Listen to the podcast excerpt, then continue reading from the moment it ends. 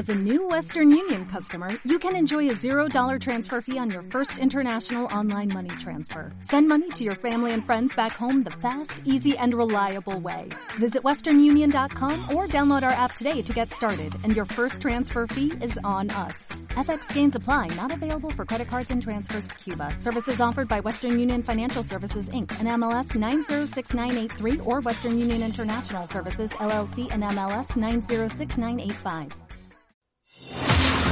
La democracia se fortalece cuando la justicia llega a todos. Tenemos que hablar de justicia. Es un espacio destinado a fortalecer a la ciudadanía en un lenguaje simple, porque una justicia oportuna, confiable y eficiente se construye de derechos y deberes. Tenemos que hablar de justicia. Un espacio realizado por el Poder Judicial al servicio de todas las personas y la carrera de periodismo de la Universidad Finisterra.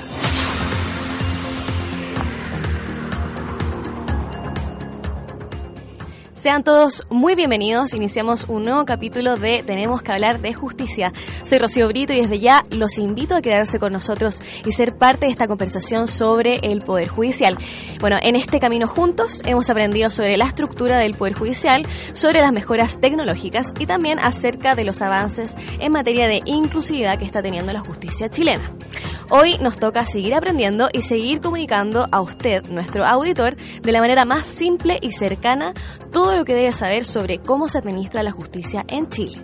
En este capítulo hablaremos de uno de los tribunales más visitados en el país, ese que se enfrenta a temáticas como pensiones alimenticias, divorcios, tuiciones y herencias. Aquella institución que se encarga de otorgar una justicia especializada para los conflictos de naturaleza familiar. Nos referimos a los tribunales de familia. Y para conversar de este tema nos acompaña la jueza del primer juzgado de familia de Santiago, Karen Oyuelos. Bienvenida Karen, ¿cómo está? Hola Rocío, gracias. Bien. Bueno, muchas gracias por acompañarnos. Desde el 1 de octubre de 2005, cuando comenzó a regir la ley número 19.968 que crea los tribunales de familia hasta ahora, hemos visto que gracias a esta intuición institución, perdón, ha sido posible otorgar mayor rapidez y eficiencia a la justicia de familia, así como también mejorar el acceso y aumentar la oferta de justicia. Pero, ¿por qué motivos surgen los tribunales de, de familia? Bueno, los tribunales de familia surgen porque el, el país, cierto, estaba viendo que ya teníamos unas, eh, una justicia bastante anacrónica, cierto. Primero la justicia penal y posteriormente la justicia de familia y en el futuro la justicia civil. Entonces, cuando se empezó a comenzar a, analizar este tema, se vio que primero era importante avanzar con la justicia penal, que teníamos un sistema inquisitivo donde efectivamente no se respetaban las garantías del debido proceso, por ejemplo, respecto de los, de los imputados. Entonces, ya avanzando en esa reforma que se hizo en todo Chile, se, se, vio la necesidad también de avanzar en otra reforma que estaba olvidada, que era la reforma de justicia, perdón, la reforma de familia. Familia siempre ha sido como un tema bastante olvidado en, en la justicia, eh, quizás porque no se le daba la importancia que tiene, pero con el tiempo nos hemos ido dando, cuenta que familia es transversal y abarca mm muchas materias y finalmente nos puede tocar a todos. Por tanto, eh, la voluntad de, la, de, los, de los gobiernos de la época en avanzar en esta justicia se dio, se dio con la necesidad de poder acercar la justicia a las personas, hacerla mucho más transparente y, por supuesto, mucho más rápida y oportuna. Una justicia de familia que se demora años en tramitarse, obviamente no llega a ser justicia. Claramente, o sea, ahora se ha posicionado como prioridad también en el Poder Judicial los juzgados de familia, ¿no? Exactamente, sí. Bueno, y cuando hay problemas entre empleadores y empleados, se acude a un tribunal laboral. Cuando se trata de delitos cometidos por militares en el ejercicio de sus funciones, se recurre a los tribunales militares. Bueno, frente a eso, eh, ¿cuándo se acude, por ejemplo, a un tribunal de familia y cuáles son las materias de su exclusiva competencia? Bueno, la ley es bastante clara. Tenemos un artículo en la ley de familia esa que tú mencionaste, que es el artículo octavo, que establece cuáles son las competencias.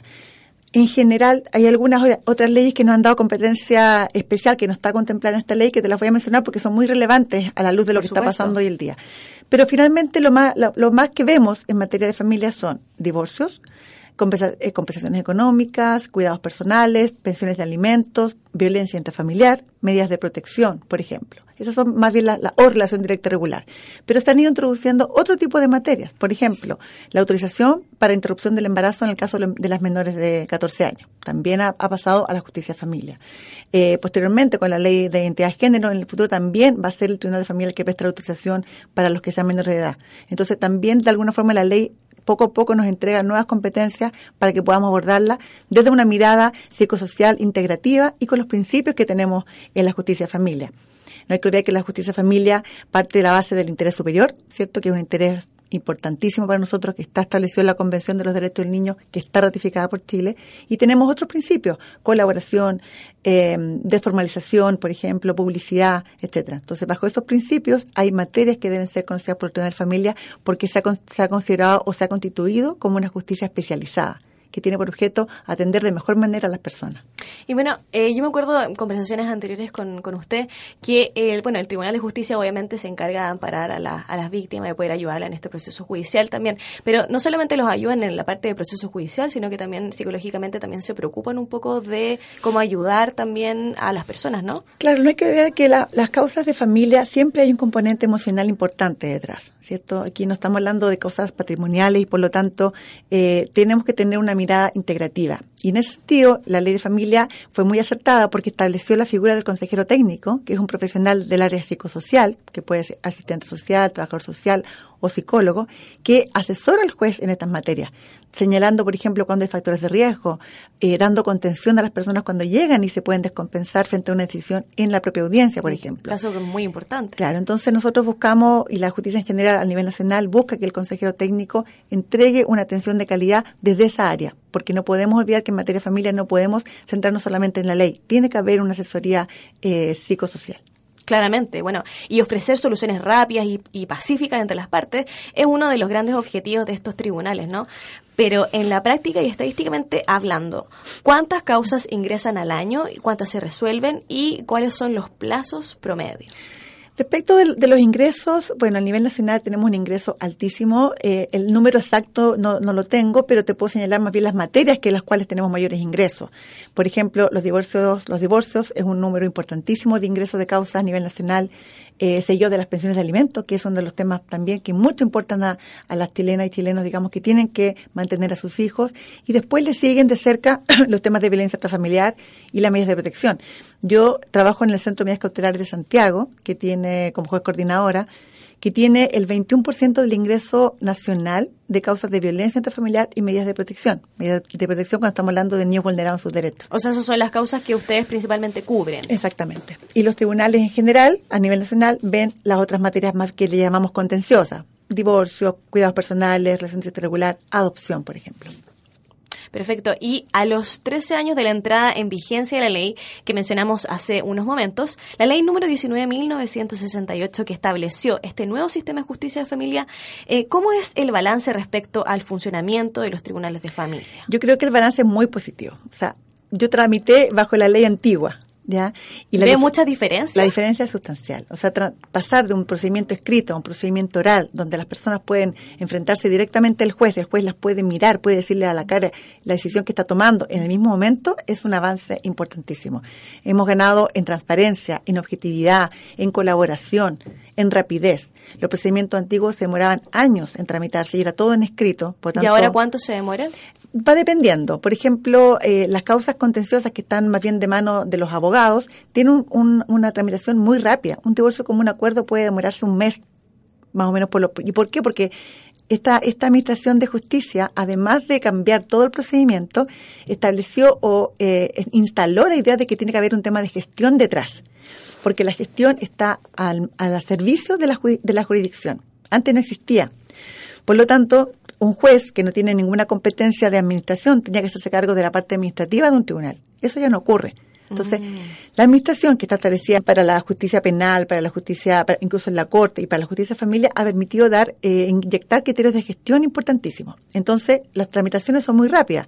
Un cuidado personal puede demorarse seis meses porque ahí estamos hablando de instituciones que tienen que evacuar informes, pero la tramitación de una pensión de alimentos, por ejemplo, puede demorarse fácilmente dos meses. O sea que antes quizás se demoraba uno o dos años, ahora se demora en un rango de uno o seis meses, más o menos.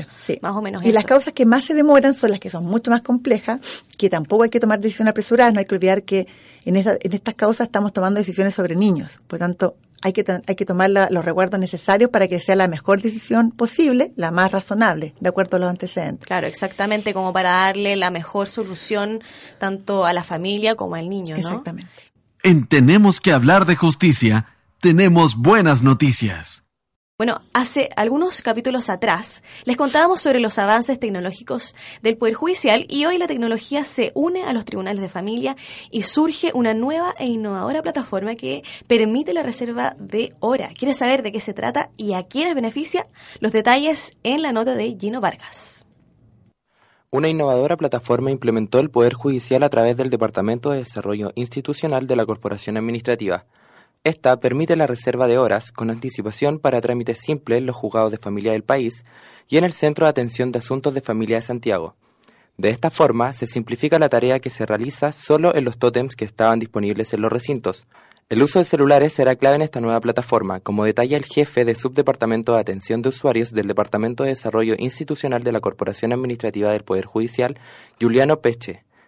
Nosotros podemos monitorear tiempos de espera, atención, optimizar un poco ese proceso.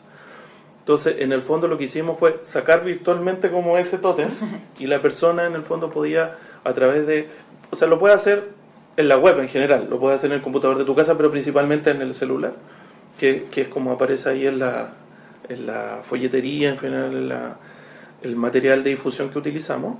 Eh, tú puedes escoger la hora eh, con algunos trámites específicos que definen directamente los tribunales. Son los juzgados de Antofagasta y Calama los que abarcan en un 76% las solicitudes de atención, seguido de Arica y luego Santiago. Además, desde la etapa piloto a la actualidad ha aumentado el uso de esta, también incrementándose su cobertura al incorporar nuevas jurisdicciones y juzgados de familia. Se pueden realizar las reservas las 24 horas del día y durante los 7 días de la semana. Juliano Peche explica qué debes hacer el día de la hora reservada. Tienes la reserva de hora, un día, una hora específica, llega al tribunal, de todas maneras digitas tu ruta en el tótem de manera normal, el sistema identifica en el fondo que tú solicitaste, o, que ese root en el fondo solicitó una hora, eh, y te asigna a una fila prioritaria. Entonces, en el peor de los casos, tienes que esperar a la persona que se está atendiendo antes que a ti y luego te van a llamar y tú puedes hacer el, el trámite. Las mejoras en los sistemas han mostrado buenos resultados a corto plazo. Durante el 2017, como efecto de los tótems, se disminuyó en un 37% los tiempos de espera y fueron un millón y medio de personas quienes usaron el beneficio. La nueva plataforma de reserva de horas está implementada en, cerca del 30 y 35% de los juzgados de familia a nivel nacional y desde el Poder Judicial ven mejores resultados hacia el futuro, debido a la buena recepción del sistema. Juliano Peche valoró la respuesta que han obtenido de parte de los usuarios. Al menos lo que hemos recibido nosotros de manera más informal de los tribunales y de algunos usuarios es que el sistema ha funcionado bien, la gente efectivamente llega, ingresa, eh, no ha tenido problemas. Eh, después cuando revise las cifras te das cuenta que llevamos alrededor de 500 atenciones que han ido subiendo a, medida que vamos incorporando tribunal. Así que la verdad estamos bastante conformes. Para hacer una reserva de hora de atención, quien sea usuario debe ingresar a la página web reservaonline.phud.cl y realizar los pasos señalados en la plataforma. Bueno, grandes avances tecnológicos es lo que escuchábamos en la nota anterior por Gino Vargas. Bueno, continuando el programa, seguimos junto a la jueza del primer juzgado de familia de Santiago, Karen Oyuelos. Bueno, estimada, ¿le parece que ahora empecemos a desglosar y ahondar en materias que son de exclusiva competencia de los tribunales de familia? Bueno, según cifras chilenas, la principal acción judicial que se presenta en tribunales de familia es la demanda por pensión de alimentos. Pero, ¿en qué consiste la pensión de alimentos y quiénes pueden solicitarla? La pensión de alimentos, bueno, es el mecanismo que está establecido, ha establecido la ley para poder dar cumplimiento a la obligación que tienen los padres de contribuir a la manutención de sus hijos. Entonces, cuando hay un padre o madre que no tiene el cuidado personal de sus hijos, tiene eh, o la obligación de proveer al padre que está bajo ese cuidado de los alimentos necesarios para poder que el niño pueda desarrollarse plenamente. Entonces, la pensión de alimentos básicamente se considera o, se, establece como un concepto en dinero, aunque a veces hay algunos cambios, para que la persona que no tiene el cuidado personal deba cumplirla y pagarla. ¿Y todos pueden solicitarla? Todos los que tienen, los que según la ley tienen la, están legitimados para hacerlo. Los hijos, para eso hay que acreditar que tengan, que sean hijos de la persona a la cual se está pidiendo los alimentos, porque son los alimentos para niños. Pero también hay alimentos mayores, por ejemplo, matrimonios. Cuando está la necesidad, aquellos cónyuges que no, no, se han divorciado, no se encuentran separados, tienen derecho también a pedir alimentos respecto uno respecto al otro. Y otro tema importante a veces también son los adultos mayores. Los adultos mayores, eh, según la ley, tenemos, los hijos están obligados también a su subsistencia. Por lo tanto, cuando hay abandono, muchas veces se ejercen causas de violencia familiar en las cuales vemos que los hijos están obligados también o se puede decretar alimentos provisorios para mantener a sus padres. Y por ejemplo, estas causas, ¿cuánto tiempo demoran como en, en, que los juzgados definan eh, quiénes deben revisar la pensión o cuánto es lo que deben? Los procedimientos de pensión de alimentos son muy rápidos. La ley establece que la primera resolución, habiendo acreditado que tenemos parentesco, ¿cierto? Se debe necesariamente establecer un, un alimento provisorio independiente si tenemos antecedentes respecto a la capacidad económica. La ley presume que si no hay antecedentes de la capacidad económica, la persona que está obligada a pagar, que puede ser padre o madre, tiene que tener al menos una presunción legal del 40% del ingreso mínimo remuneracional, 200 y algo mil pesos. Después esa persona podrá defenderse diciendo que no tiene la capacidad para pagar eso, pero si no dice nada, se, se presume por la ley que esa es la cantidad que debe pagar. Esa es la primera resolución y los tribunales tramitan muy rápido, por ejemplo, una una solicitud de pensión de alimentos puede demorarse desde que se presenta dos días para ser resuelta. ah, súper rápido. Muy rápido. Y después se cita inmediatamente a los 30 días, porque así lo establece la ley, a la primera audiencia preparatoria. Y de esta audiencia preparatoria, porque el sistema familia contempla generalmente dos audiencias, en muchas se llegan a acuerdos o si son de bajo monto, hay eh, situaciones con la corporación o son presunciones legales, pueden dictarse sentencias en la misma audiencia preparatoria, por tanto son muy rápidas. Y bueno, y pensando en nuestros auditores que tal vez se encuentran en alguna situación parecida, ¿cómo es posible exigir la pensión alimenticia y cuál es el paso a paso? Por ejemplo, ¿a dónde primero se tienen que dirigir? Primero, como el cuidado personal, las visitas y las pensiones de alimentos exigen un trámite previo que se llama ir a mediación porque la ley establece un mecanismo de colaboración previa a la judicialización. O sea, hay que tratar de evitar que llegue todo a tribunales, porque muchas veces las personas pues, conversando a través de una persona experta que se llaman mediadores pueden llegar a acuerdos en estas materias. Entonces, lo primero que hay que hacer es pedir una hora para mediación. El Poder Judicial también tiene implementada en su página eh, un, link donde se puede pedir eh, directamente mediación para ir. Si la persona va, llega en acuerdo, la causa termina ahí, el mediador manda, manda los antecedentes al tribunal y el tribunal la aprueba la mediación y que inmediatamente se queda en condiciones de cumplir. Si no hay acuerdo alguna de las partes no va, se entiende frustrada y la persona se encuentra capacitada ya facultada para poder presentar la acción de pensión de alimentos. Y también es muy rápido. Perfecto. Y así como hablábamos eh, de las cifras que reflejan las demandas por pensión de alimentos, que son la principal acción que se presenta en tribunales, también es de conocimiento público que muchos padres y madres no cumplen con lo estipulado por la justicia. Entonces, de no cumplir, ¿cuáles son las medidas de apremio por no pago de pensión de alimentos? Es bastante, bueno, es bastante cierto lo que menciona y es muy lamentable porque efectivamente tenemos una cultura de no cumplimiento de las pensiones de alimentos. Eh, ahora, hay muchos padres que cumplen voluntariamente, pero hay muchos que no. Y efectivamente tenemos herramientas que establece la ley para poder exigir el, pago. Uno de ellos son los arrectos nocturnos, por ejemplo, arrectos totales cuando hay reiteración, suspensión de la licencia de conducir o retención de la licencia de conducir y también la retención de los impuestos cuando llega la, el pago de impuestos, devolución de impuestos en, en, abril de cada año.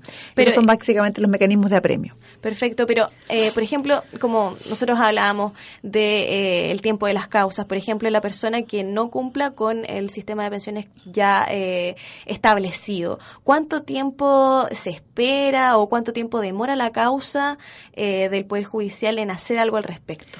Nosotros tenemos, eh, tenemos, por ejemplo, en Santiago, un centro de asunto de atención de la familia que, que ve a los usuarios que llegan en primera instancia a pedir estas, estas liquidaciones. El trámite para pedir una, una premio es muy rápido. Se presenta la liquidación, la, la, la, libreta en la cual aparece el incumplimiento del pago, ¿cierto?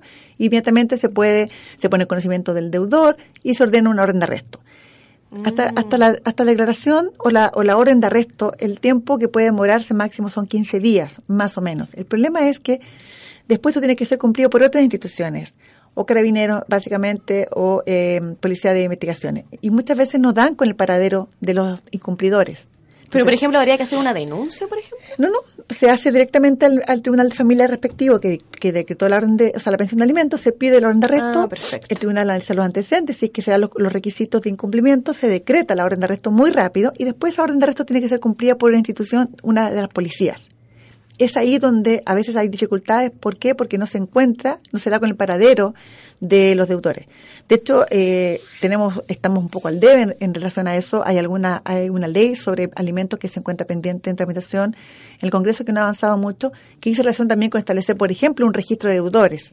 O sea, algo que haga mucho más efectivo el pago de la pensión de alimentos. Exactamente. Bueno, la rapidez ha sido un tema en esta situación de eh, los tribunales de justicia, ¿no? Como la tramitación de las causas y la rapidez en, que eh, se, se, tiene una resolución, por lo que he notado en la conversación. Bueno, siguiendo con la temática, sabemos que el Tribunal de Familia también le compete tratar y administrar justicia ante la violencia intrafamiliar, frente a este tema, que es la ley número 20.066. Y usted, desde la sala de audiencias, ¿qué vacíos ve que tiene esta ley? Bueno, primero señalar que eh, desde el Poder Judicial se han hecho esfuerzos importantísimos en, em, en proteger a las víctimas de violencia intrafamiliar, en acercar la justicia a las víctimas de violencia intrafamiliar, en protegerlas con las medidas cautelares eh, importantes o que necesite. No hay que olvidar que la violencia es un fenómeno muy complejo, tenemos muchos fenómenos de retractación, básicamente por, eh, por dependencia económica, por miedo, etcétera. Y de Poder Judicial se han hecho esfuerzos para que las víctimas tengan el acceso a la justicia lo más rápido posible una vez que denuncian. Una víctima que logra denunciar ha pasado un largo camino para llegar a eso. Por tanto, el tribunal tiene que darle todas las facilidades para que esa, denuncia se mantenga. Vacío, por supuesto, que mantiene, de hecho hay una, hay una ley eh, de, integral sobre la violencia que está también tramitándose en el Congreso, Básicamente yo creo que hay un tema importante en notificaciones para poder notificar a, los denunciados, por ejemplo.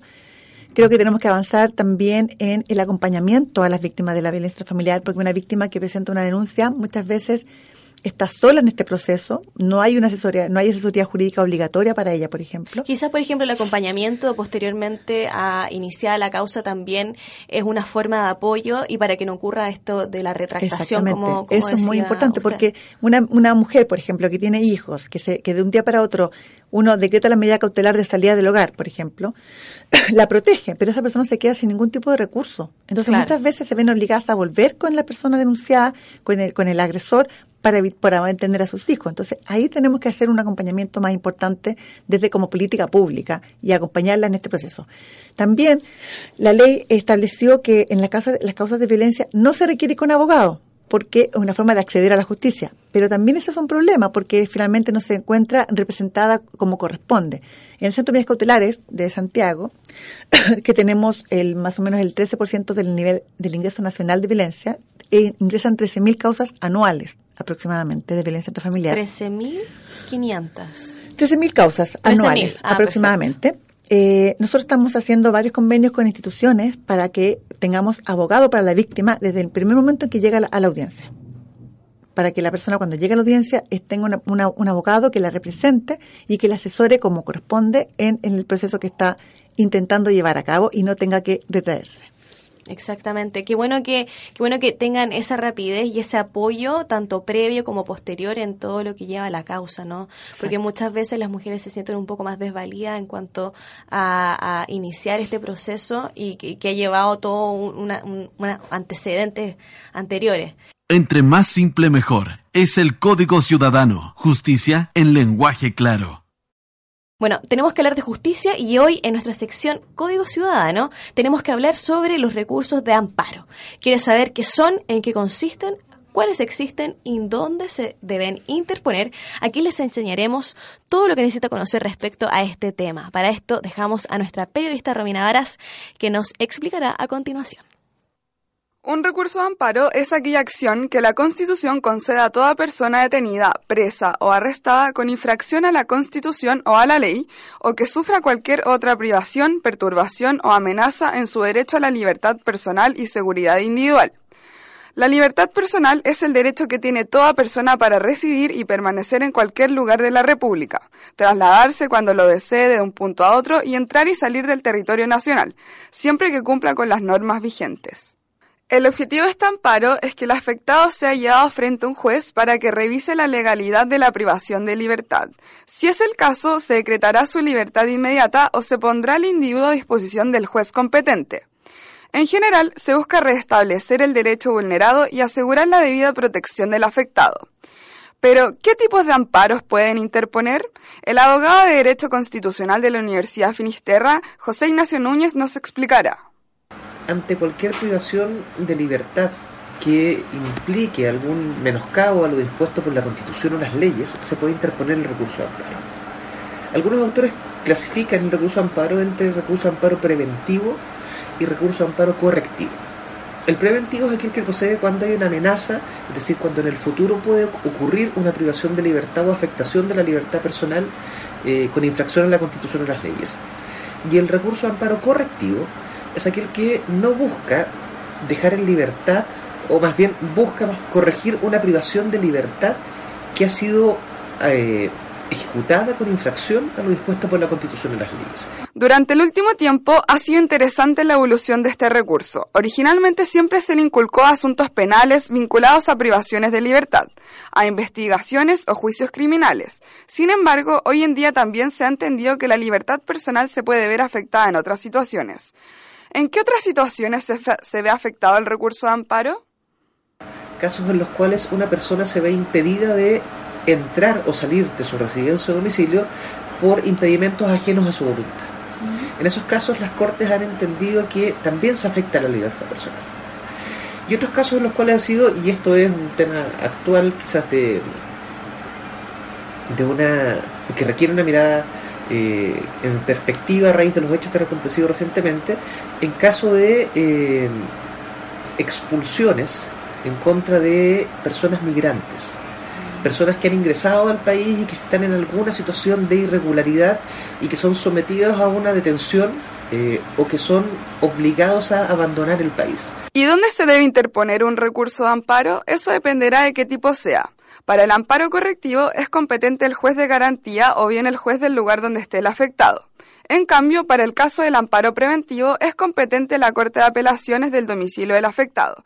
No se necesita un abogado y lo puede interponer cualquier persona natural. Esa fue una nueva cápsula de nuestra sección Código Ciudadano con la que hoy recibieron la explicación de qué es un recurso de amparo y en qué consiste el preventivo y el correctivo. Tres conceptos que quisimos hacerles llegar en este capítulo en el que estamos abordando junto a la jueza del primer juzgado de familia de Santiago, Karen Oyuelos, la temática de los tribunales de familia. Bueno, Karen, para el 2025 se espera que el 20% de la población sea adulta mayor, superando al grupo de menores de 15 años. Y para el 2050, uno de cada cuatro personas en Chile tendrá más de 60 años. Frente a estas cifras y a un envejecimiento que está instalado en el país, ¿cómo es el escenario del adulto mayor?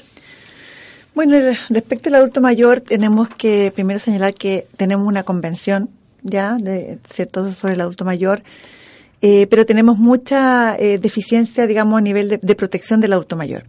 En materia de familia, por ejemplo, solamente se habla del adulto mayor a propósito de la violencia intrafamiliar, que está establecida una, una medida como cautelar, que establece el artículo 92, que habla que respecto de ese adulto mayor que está en abandono, ¿cierto?, o, o, sufre maltrato, se puede adoptar una medida de protección.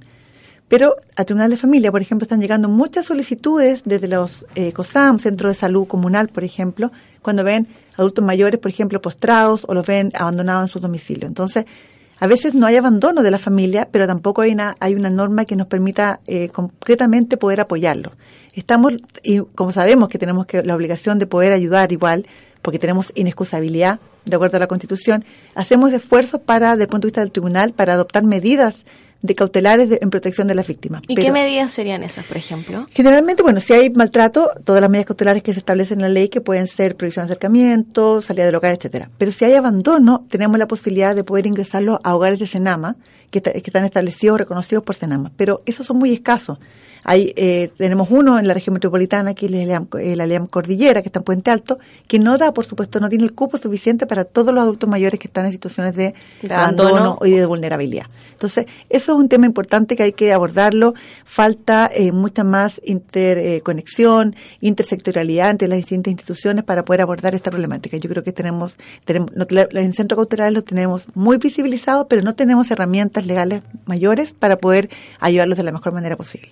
¿Y de qué manera van a ustedes ven esta urgencia que cada vez se hace más latente, por ejemplo? Yo la veo muy urgente, porque nosotros nos llegan todo el tiempo muchas causas por violencia intrafamiliar, que en el fondo esa es, la nomenclatura que le ponen, pero finalmente no hay violencia, sino que más bien abandono, o expulsión. Exactamente.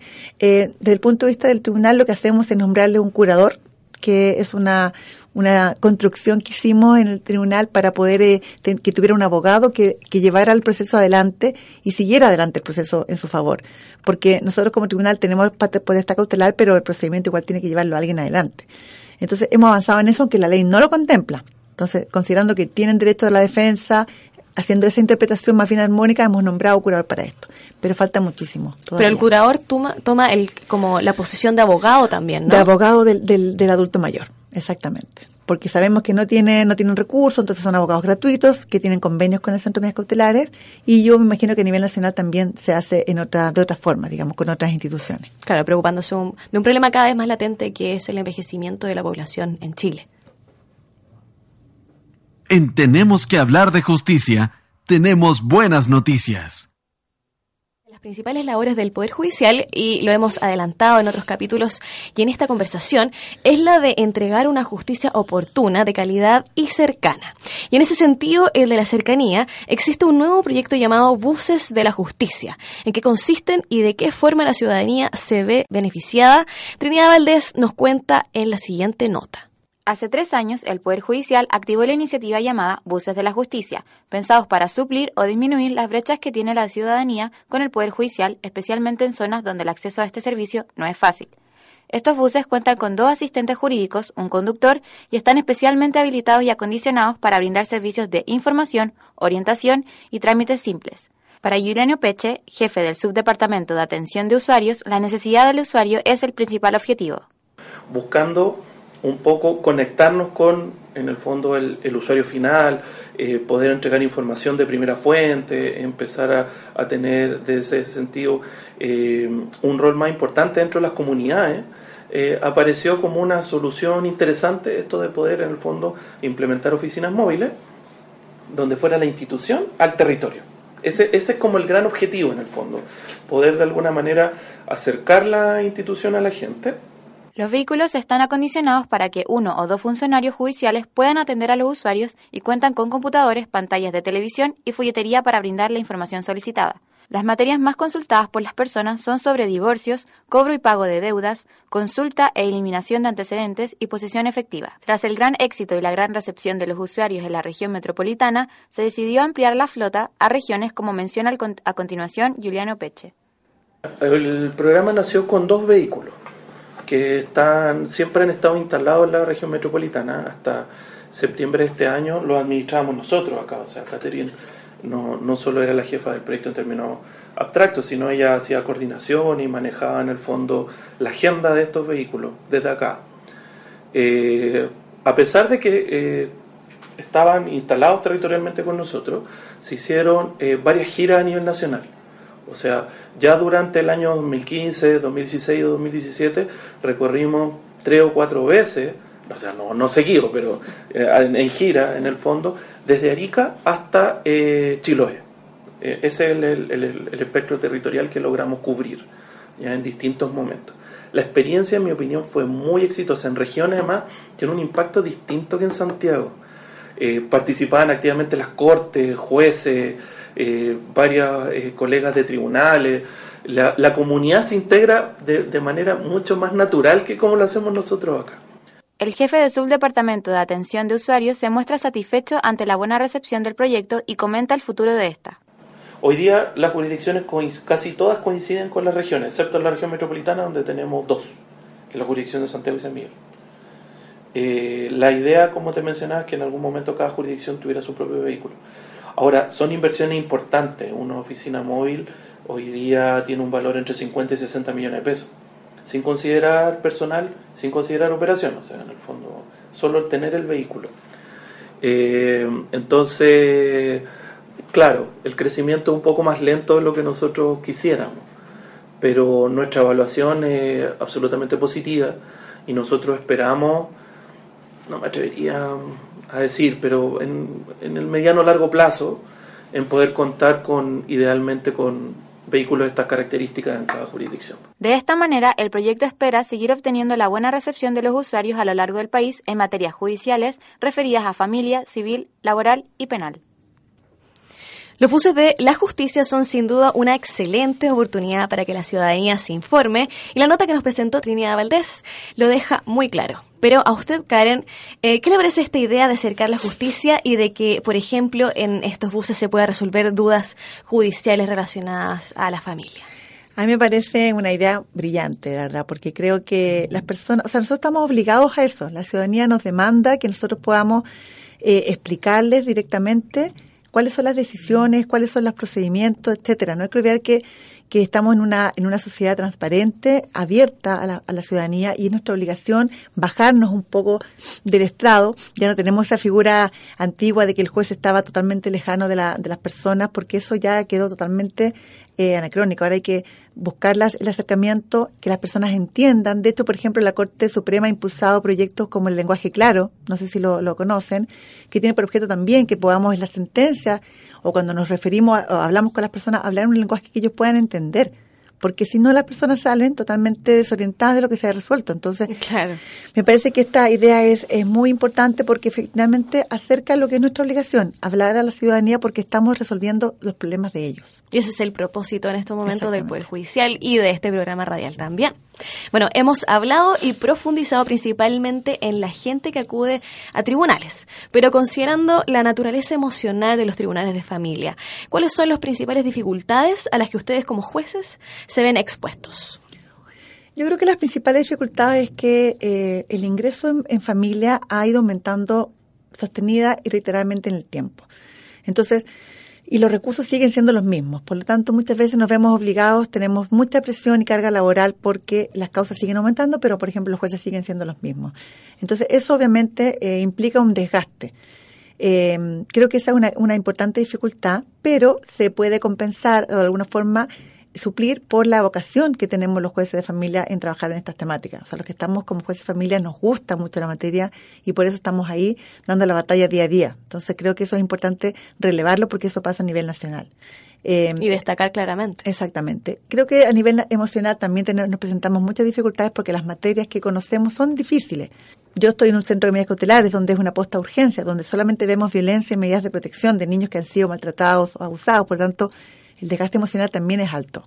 Pero en ese sentido quiero ser presente que también la Corte Suprema y la Corte, las Cortes de Apelación a nivel regional han establecido una, un, un proyecto que se llama Riesgos Psicosociales, donde en el fondo también se evalúan los propios jueces, los propios funcionarios y consejeros, cómo se están sintiendo en el día a día de acuerdo a ciertas pautas que establecen y de acuerdo a la legislación laboral. Y de acuerdo a eso, vamos teniendo algunos tipos de mediciones y si estamos en un riesgo alto, tenemos que tomar medidas para nosotros mismos para estar mejor. Entonces, o sea, a usted, a ustedes también, eh, por así decirlo, estarían viendo según cada causa eh, como por así decirlo, su apoyo emocional o lo, lo, que usted, los que ustedes tendrían que necesitar? No respecto, quizás no respecto a la causa, pero sí, por ejemplo, a la carga laboral, a cómo, cómo se va relacionando las jefaturas con los funcionarios, etcétera. Tenemos que hacer, obviamente, temas de autocuidado importantes y eso es una cosa que establecemos. Yo como juez coordinadora lo establezco a nivel de, del centro porque me parece que si, una, si uno como juez, funcionario consejero está bien, puede trabajar de la mejor manera y de la mejor manera entregar un servicio de calidad. Si el juez, el consejero está mal, abrumado, obviamente el, el servicio no va a ser de la máxima calidad. Entonces, claro. desde las cortes están, están empeñados también en que en, en analizar ese tema que antes no se, no se analizaba, no, no se, estaba un poco invisibilizado de cómo nos sentíamos. Entonces, creo que eso es importante, hay que destacarlo porque uno trabaja, pero también está expuesto a la tensión eh, y al estrés del trabajo como cualquier otro trabajador. Entonces, es importante destacarlo no solamente para este trabajo, sino que para todos los trabajos. Exactamente, ustedes también necesitan un apoyo emocional y una, y una eh, contención, al igual que, que, muchas de las víctimas que, que van a los juzgados de familia. Bueno, frente a esos casos, ¿cómo logran la uniformidad de criterios, por ejemplo, seguir adelante con el principio de ser, de ser persona y sobre todo, cómo lo hacen para dejar la emocionalidad de lado, como, como decía anteriormente usted? Bueno, yo creo que hay que destacar que nosotros como jueces estamos eh, regidos por la ley, la constitución, las convenciones internacionales. Y en ese sentido tenemos muy claro que la aplicación armónica de toda esta, de esta normativa nos obliga siempre a pensar, a poner la persona en primer lugar. O sea, la Convención de los Derechos del Niño, la Convención Americana o Interamericana de Derechos Humanos, habla de la dignidad de las personas como derecho fundamental y por tanto ese es nuestro principal eje rector. En base a eso, siempre en toda nuestra orientación, nuestra resolución va a estar orientada a eso.